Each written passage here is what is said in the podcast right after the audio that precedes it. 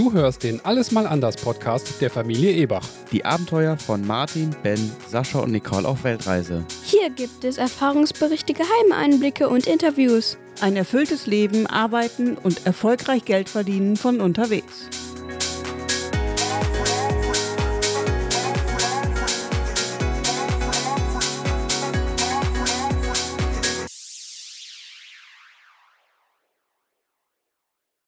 Hier ist der Alles mal anders Podcast. Heute ist der 29.03.2020. Wir sind wie fast alle anderen Menschen in Quarantäne und äh, sind dabei in Malaysia. Und deswegen nennen wir diese Folge mal Lockdown in Malaysia. Denn wir würden uns ganz, wir würden euch ganz gerne berichten, wie sich das hier so anfühlt in einem, in Anführungsstrichen, fremden Land. Ja, in Quarantäne zu sein. Viele Unterschiede gibt es tatsächlich nicht. Ähm, aber vielleicht fangen wir erstmal von vorne an. Wir sind jetzt in Malaysia. Vielleicht kannst du ja so mal ein bisschen so über den Weg reden, wie wir, ja, wie wir hier geendet sind, sozusagen. Ja, wir haben den Heimatbesuch in Deutschland gehabt, sind für uh, zwei Monate in Thailand gewesen, meine ich. Chiang Mai. Und von da aus ging es wieder, wo auch anders hin, nach Kuala Lumpur. Von Kuala Lumpur aus ging es dann nach JB welches die Grenzstadt zu Singapur ist. Und hier sind wir heute noch. Johor Bahru heißt sie. Äh, zwischendurch hatten wir dann noch einen Abstecher in Singapur, wo wir für unsere Freunde äh, und äh, ehemaligen House-Sitting-Hosts an der UWC äh, Internationalen Schule in Singapur mit wie viele Schüler haben Sie? Fünf? 3000. 3000 Schüler aus der ganzen Welt äh, wenn die in Urlaub fliegen oder fahren, dann machen wir schon mal, dann passen wir schon mal ganz gerne auf die beiden Hunde auf, Pablo und Blake. Ja, da waren wir letztes Jahr im Sommer für sechs Wochen insgesamt. Ja, und dann kamen wir irgendwann wieder zurück. Wir haben uns übrigens vorher tatsächlich hier um ein Haus bemüht, in das wir eine Zeit lang einziehen wollten, weil wir äh, ja, weil uns Asien so gut gefallen hat und der ursprüngliche Plan war ja eigentlich nach Deutschland, nachdem wir ja Asien und Australien gesehen haben, nach Deutschland dann nach Mittel- oder Amerika zu gehen. Wir wollten in Kuala Lumpur oder in Johor Bahru später dann halt so eine Basis aufbauen.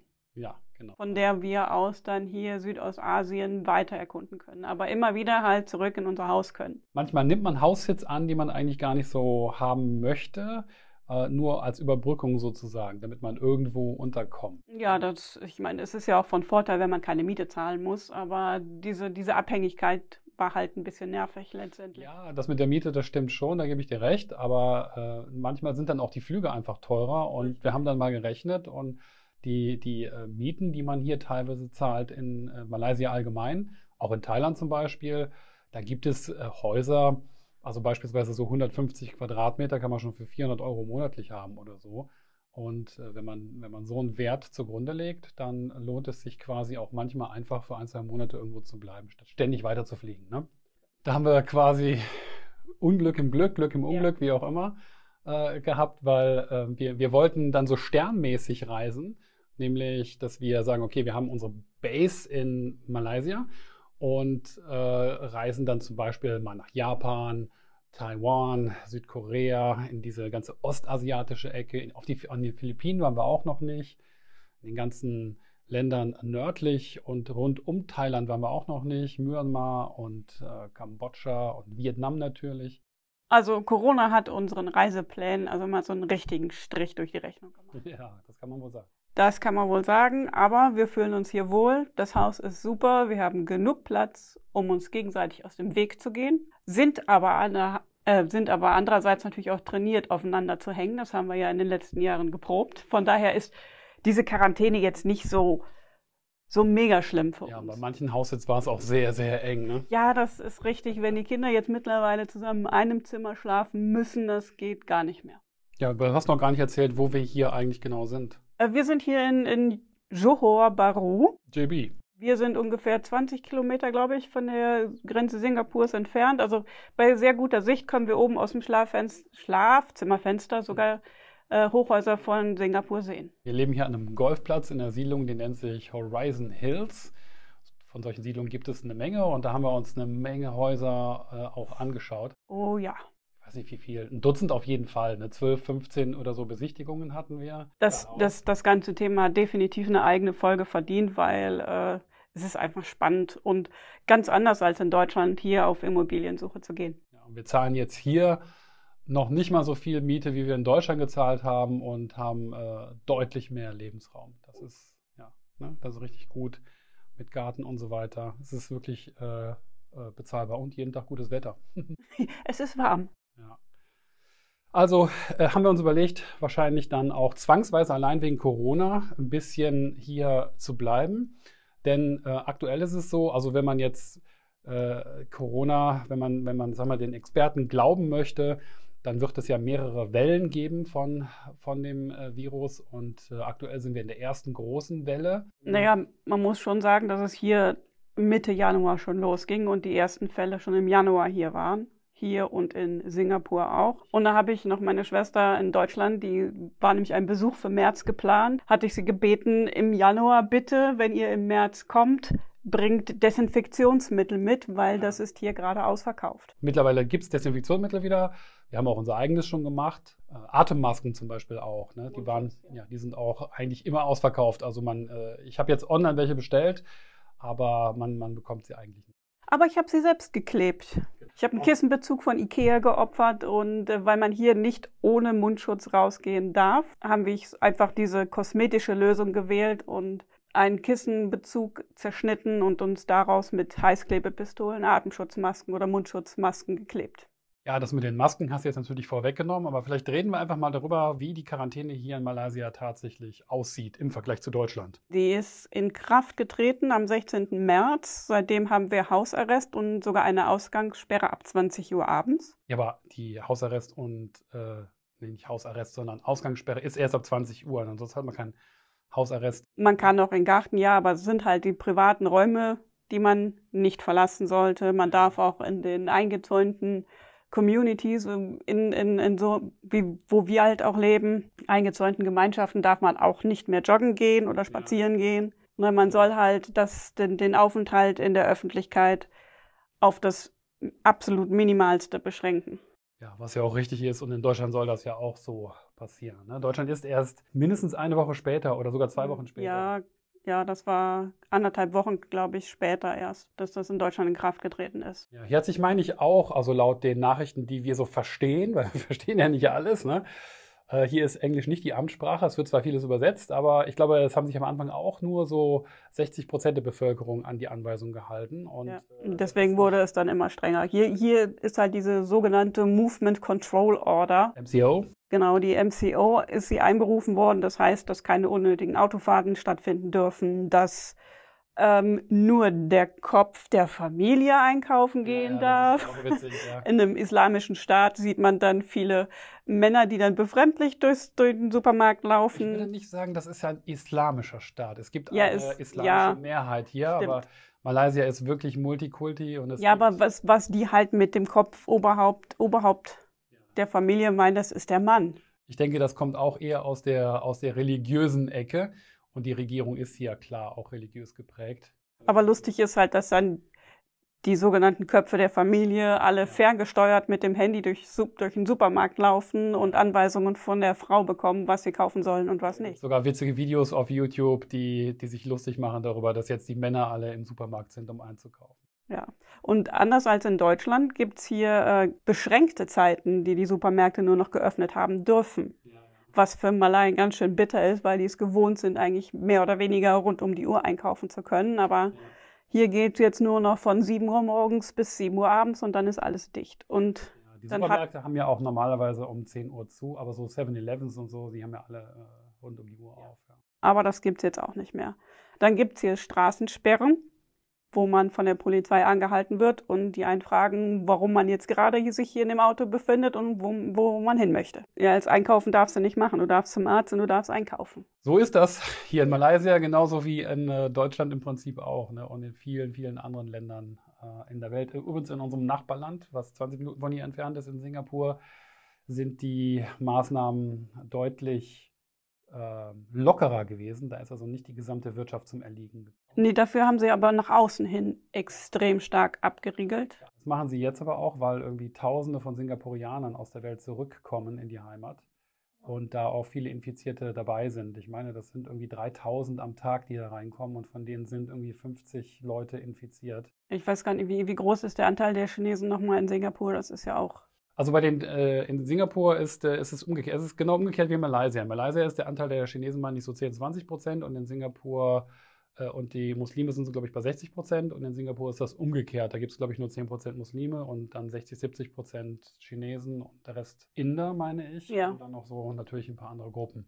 Ja, und war natürlich äh, auch vom Timing her total blöd, dass gerade Chinese New Year war und viele Chinesen nach China nach Hause geflogen sind. Vielleicht erklären wir mal den Zuhörern, was das Chinese New Year ist. Das ist das größte, der größte Feiertag, so wie Weihnachten in Deutschland. Weihnachten und Neujahr auf einem. An dem äh, die, die Chinesen in der Regel, egal wo sie auf der Welt sind, für die paar Tage nach, äh, nach Hause fliegen. Zu ihren Eltern. Zu ihren Eltern. Genau. Ja. Ich habe auch mal gehört, die Chinesen, die Eltern haben das, haben das Recht, sogar ihre Kinder zu verklagen, wenn sie sie nicht besuchen kommen Ja. Geld von ihnen einzufordern. Ganz schön nette Familiensache.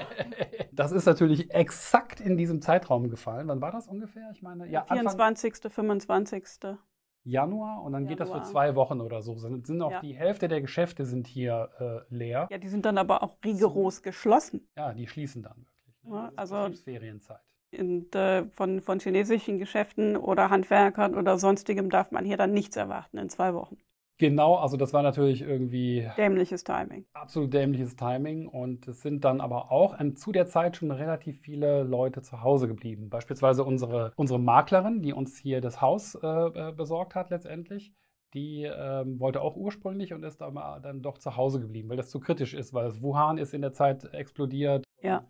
Ne, und dann haben sie das äh, verhindert. Ja, aber es kamen dann wohl chinesische Geschäftsleute in, in Meetings nach Singapur und dann ist das in Singapur auch. Ja, in relativ- Singapur gab es den ersten Fall am 23. Januar, Ja. wobei die singapurianische Regierung bereits am 22. Januar das Komitee zur Bekämpfung in Kraft hat treten lassen. Ja. Also die haben etwas früher reagiert. Ja, und ähm, jetzt so im Rückblick. Im Rückblick ist man ja immer schlauer, ne? aber im Rückblick muss man sagen, zu diesem Zeitpunkt hätten auch im Prinzip alle anderen Nationen der Welt äh, reagieren müssen, um eben das zu verhindern, was jetzt gerade passiert, nämlich dass alle Geschäfte zumachen müssen und so weiter. Ja. Singapur hat jetzt, ist jetzt wieder dabei, ähm, richtig äh, dicht zu machen, weil eben die ganzen Singapurianer nach Hause kommen und es ist total witzig, was sie machen. Na, witzig ist das nicht. Ne? Also wenn du als Singapurianer nach Hause kommst, dann wirst du am Flughafen abgefangen, ne? also in Empfang genommen, könnte man Ja, auch sagen. Ja? Die begrüßen dich Die ganz begrüßen dich. freundlich. Die ähm, Verwandten und Bekannten sind informiert, dass die nicht zum Flughafen kommen, um dich abzuholen. Und du wirst dann von der Regierung für zwei Wochen in ein Hotelzimmer verfrachtet. Dort wirst du auf Regierungskosten ähm, äh, durchgefüttert für zwei Wochen. Aber du bist dann in dem Zimmer drin, kannst aus dem Fenster rausgucken und im Notfall wahrscheinlich rauskommen oder medizinische Versorgung. Aber ist nicht so, als würdest du dann, dann zum Buffet, Buffet gehen oder so, Nö. sondern du bist in dem Zimmer eingeschlossen. Das ist die noble Art der Quarantäne. Und da hat die singapurianische ähm, Regierungsverwaltung dann mit den Hotels Deals gemacht, um die Leute wirklich da reinzumachen für zwei Wochen. Und dann können sie raus und zurück zur Familie. So, so hart geht das hier zur Sache. Darüber hinaus hat die Regierung das in Singapur den Leuten auch noch viel einfacher gemacht. Die singapurianische Regierung hat den Leuten, die mit den ersten Symptomen ins Krankenhaus gekommen sind, versichert, dass wenn sie mit Covid-19 erkranken, dass Singapur die äh, Rechnung zahlt fürs Krankenhaus. Die gesundheitlichen Kosten werden von Singapur übernommen, sodass die Leute nicht großartig überlegen müssen, kann ich mir das jetzt leisten? Ins Krankenhaus USA zu zum gehen, Beispiel der Fall Tue ich so, als ob ich es nicht hätte, weil ich kann es mir nicht leisten, zum Arzt zu gehen. Ja, ja. Ich weiß gar nicht, wie das hier in Malaysia ist, äh, aber in den USA kennt man es ja. Ich glaube, ich habe die Zahlen gesehen, bis zu 30 oder 40 Prozent der Leute müssen sich überlegen, ob sie zum Arzt gehen, Ja. weil sie ansonsten äh, finanziell ruiniert sind. Das ist schon eine heftige Sache. Jedenfalls, achso, und äh, was, was Singapur betrifft, äh, gab es dann auch noch die Regelung, dass Geschäftsleute oder andere Leute, die jetzt noch ausreisen aus Singapur und infiziert zurückkommen und dann in Singapur behandelt werden müssen, die haben ihre Kosten selbst zu tragen. Die Ja. sind quasi dann selbst schuld und da geht- da springt der Staat nicht dafür ein. Ich finde es aber auch fair. Man kann das Risiko halt besser abwägen, ob man das, ob es einem wert ist oder nicht. Die sind hart aber fair. Das könnte Hart man über die fair. singapurianische Regierung durchaus sagen. Ne? Ja. Hart aber fair, ja. Ja. Okay, und dann kamen Peter und Heidi, Ja, meine Schwester, Familienbesuch Schwager. aus Deutschland kam. Der erste. Wir haben uns tierisch gefreut. Aber es war so ein dämlicher Zeitpunkt. Wann sind Sie gelandet? Am 10. März sind sie in Singapur gelandet. Genau. Dann zu dem Zeitpunkt durfte ich noch einreisen als Ausländer. Ja. Hab dann also mit Martin zusammen meine Schwester und ihren Mann im Flughafen abgeholt, wir sind nach Hause gefahren. Drei Tage später kam dann Singapur auf die Idee, eine Quarantäne zu verhängen, Mhm. sodass man mindestens 14 Tage vor Einreise oder Transit durch Singapur nicht mehr in bestimmten Ländern wie Deutschland, Italien, Spanien, Frankreich oder so gewesen sein durfte. Ja, genau. Was natürlich für meine Schwester und ihren Mann zutraf. Ja. Äh, ja, Moment, aber nur deswegen, weil. Nee, nee, nee, nee, nicht, nee, Nicht nur deswegen? nicht nur deswegen. Das waren 14 volle Tage. Ah. Ne? Also die Quarantäne war 14 volle und- Tage. Also, ja, weil ja dann ärgerlicherweise der Flug auch noch einen Tag vorgezogen wurde. genau, dadurch, dass ja dieses ganze Flugchaos langsam anfing, wurde dann der Flug in Singapur einen Tag vorgezogen, womit dann alles komplett hinfällig war, Ja. weil sie den Flug in Singapur nicht erreichen konnten. Wir haben dann versucht, äh, einen Flug von hier, von JB über Kuala Lumpur nach Singapur zu bekommen, weil das Betreten des Transitbereichs am Flughafen ja noch erlaubt ist. Mhm. War aber nicht machbar, weil die Airlines. Jetzt aber auch nicht mehr, oder? Nee, nee, doch, doch, doch, ein Transit darfst du immer noch. Ah, Transit darf man Ja. immer noch, okay. Aber wir haben dann auch Flüge gebucht, waren zwei Tage happy. Dann hat diese Airline ihren Flugbetrieb eingestellt. Der nächste Flug wurde gebucht. Auch diese Airline hat gesagt, nee, sorry, können wir nicht mehr machen. Und ja, das war eine reine nervliche Odyssee mit Gefühlsausbrüchen. Das war ganz, ganz schlimm. Wie viele, wie viele Buchungen hat es denn gegeben, bevor sie dann endlich. Also sie sind dann letztendlich mit dem sechsten Flug nach Hause gekommen. Da könnt ihr euch ja gut vorstellen, was hier, was hier abging. Also wir Oh. sind trotzdem immer gute Dinge geblieben, aber es zieht natürlich die Stimmung dann auch ein bisschen runter, weil es. Also einen, einen schlechteren Urlaub kann man eigentlich nicht haben, weil man ist in ein exotisches, tropisches Land geflogen und Ja. hat nichts gesehen. Ja, wir haben, wir wollten ihn, wir wollten Peter und Heidi ja auch noch irgendwie, ja, äh, erstmal JB zeigen JB und Singapur zeigen, Wir hatten einen Trip nach Kuala Lumpur Ja. gebucht. gebucht mit Airbnb und so weiter. Ja. Und, Was ist daraus geworden? Lange zu Hause rumsitzen, Romme spielen, Siedler von Katan spielen, Harry Potter alles dreimal durchgucken. Also einerseits war es auch schön, weil es war entspannend. Man hatte gar nicht den Druck, ihr seid jetzt hier, wir müssen Ja. jetzt was erleben, ja, weil müssen es jetzt was unternehmen, weil es- ja, die Zeit läuft, ne? Genau, es ist ein Urlaub und ihr habt das verdient, ihr müsst jetzt was sehen, ihr müsst was erleben. Der Druck war vollkommen weg. Ja. Das hat die Sache dann wiederum entspannend gemacht. Aber als dann der Druck dazu kam, ey, wie kommen die nach Hause? Ja, kommen wir jetzt nach Hause. Heidi muss Und dann auch wieder arbeiten, ne? Und wie sind Sie dann nach Hause gekommen? oh ja, wir hatten Glück, dass wir, erstmal mussten wir ja von der deutschen Botschaft so einen Passierschein bekommen, Ja, stimmt. dass sie überhaupt von hier mit dem Taxi nach Kuala Lumpur fahren können. Das ist eine Fahrt von ungefähr drei bis dreieinhalb Stunden mit dem Taxi. Dafür brauchten wir dann den Passierschein. Gemacht, wir haben, uns, wir haben sie in diese Listen eingetragen, die es gibt. Dann kam der Passierschein per WhatsApp Ja. und wir konnten alles buchen. Taxi gebucht, Flug gebucht und ja, der Flug war dann von, von Kuala Lumpur nach Muscat im Oman. Ja. Da gab es dann knapp 14 Stunden Aufenthalt. Und von da aus ging es dann nach Frankfurt weiter, wo sie dann am Flughafen abgeholt wurden. Ja. Das ist alles gut gegangen, Gott sei Dank, ne? Das ist Das alles ist gut alles gegangen. Ja, die aber Taxifahrt. ja, ich habe, wir hatten über über äh, die Maklerin ein Taxiunternehmen äh, empfohlen bekommen. Ich glaube, sie selbst kannte die auch nicht. Ich glaube, die hat das auch nur rausgesucht im Internet.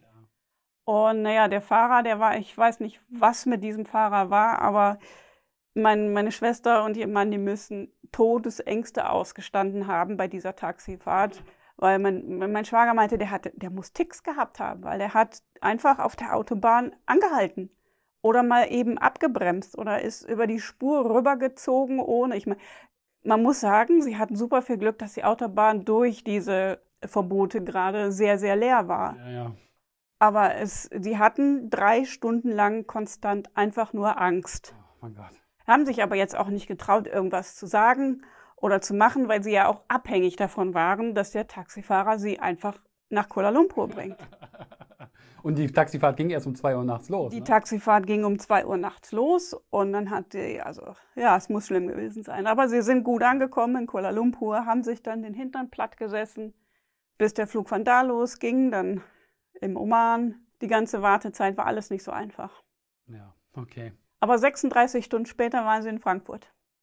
Immerhin. Und dann ab nach Hause und jetzt sind sie sicher zu Hause und wir haben jetzt das erste Mal wieder die Ruhe, jetzt auch über den, den Podcast nachzudenken, Ja. weil wir jetzt hier mal ein bisschen gesettelt sind und, ähm, und äh, wir haben uns gedacht, ja, wir erzählen euch einfach mal, wie das hier ist, nutzen die, die Quarantänezeit jetzt auch mal ein bisschen was aufzunehmen und äh, ja, über all unsere Abenteuer zu sprechen, damit, äh, damit ihr auch was zu hören habt, ne? weil ich habe gehört, die meisten Leute langweilen sich zu Hause, die brauchen Material.